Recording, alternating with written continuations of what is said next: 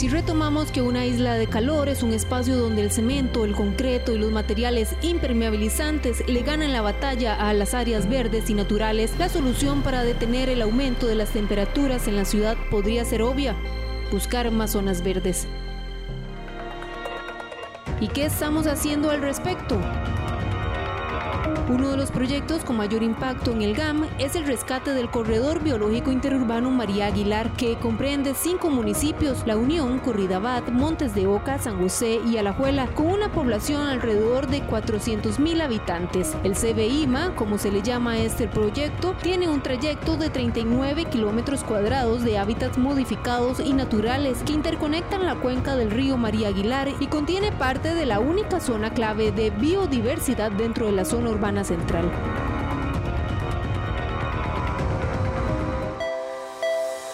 Sin embargo, el 71% de su territorio corresponde a un uso urbano masificado de densidad alta y baja, con pérdida casi total de los ecosistemas y bosque y una alta impermeabilidad de los suelos.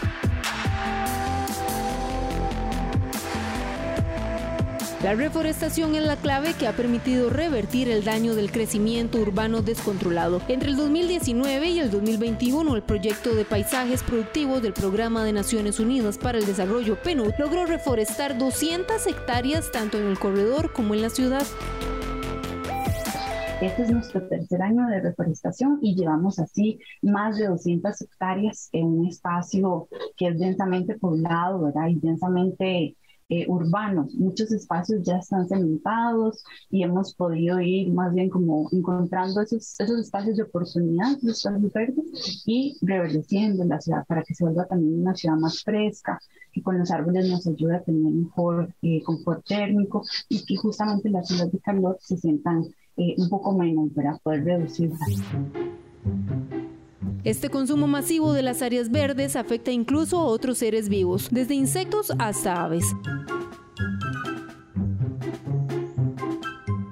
Se estima, por ejemplo, que una abeja o un escarabajo puede desplazarse hasta 500 metros y para lograrlo requiere de conexiones dentro de las zonas urbanas como jardines, aceras verdes y patios verdes. Incluso, aunque no lo crean, sembrar en macetas y tarros aporta a generar nuevos ecosistemas.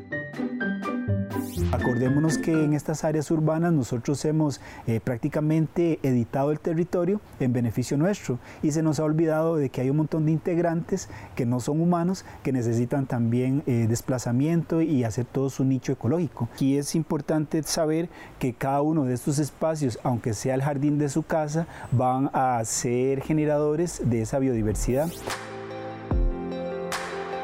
Otra de las apuestas del país para conservar ecosistemas y bosques en riesgo en la ciudad es la creación de parques naturales urbanos, que se diferencia de las reservas por estar estrechamente vinculados a mejorar la salud física y mental de las personas.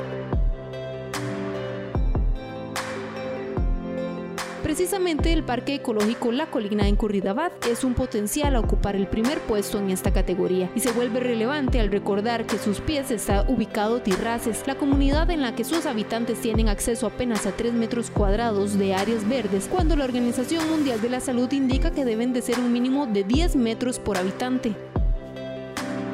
Tirraces, digamos, tuvo eh, un origen de asentamiento, ¿verdad? Entonces, las edificaciones y las viviendas de allí comenzaron a hacerse sin una planificación estructurada, sin una planificación adecuada, y entonces ahora nosotros como gobierno local nos enfrentamos a, un terreno o a un área urbanística eh, que no es la más adecuada.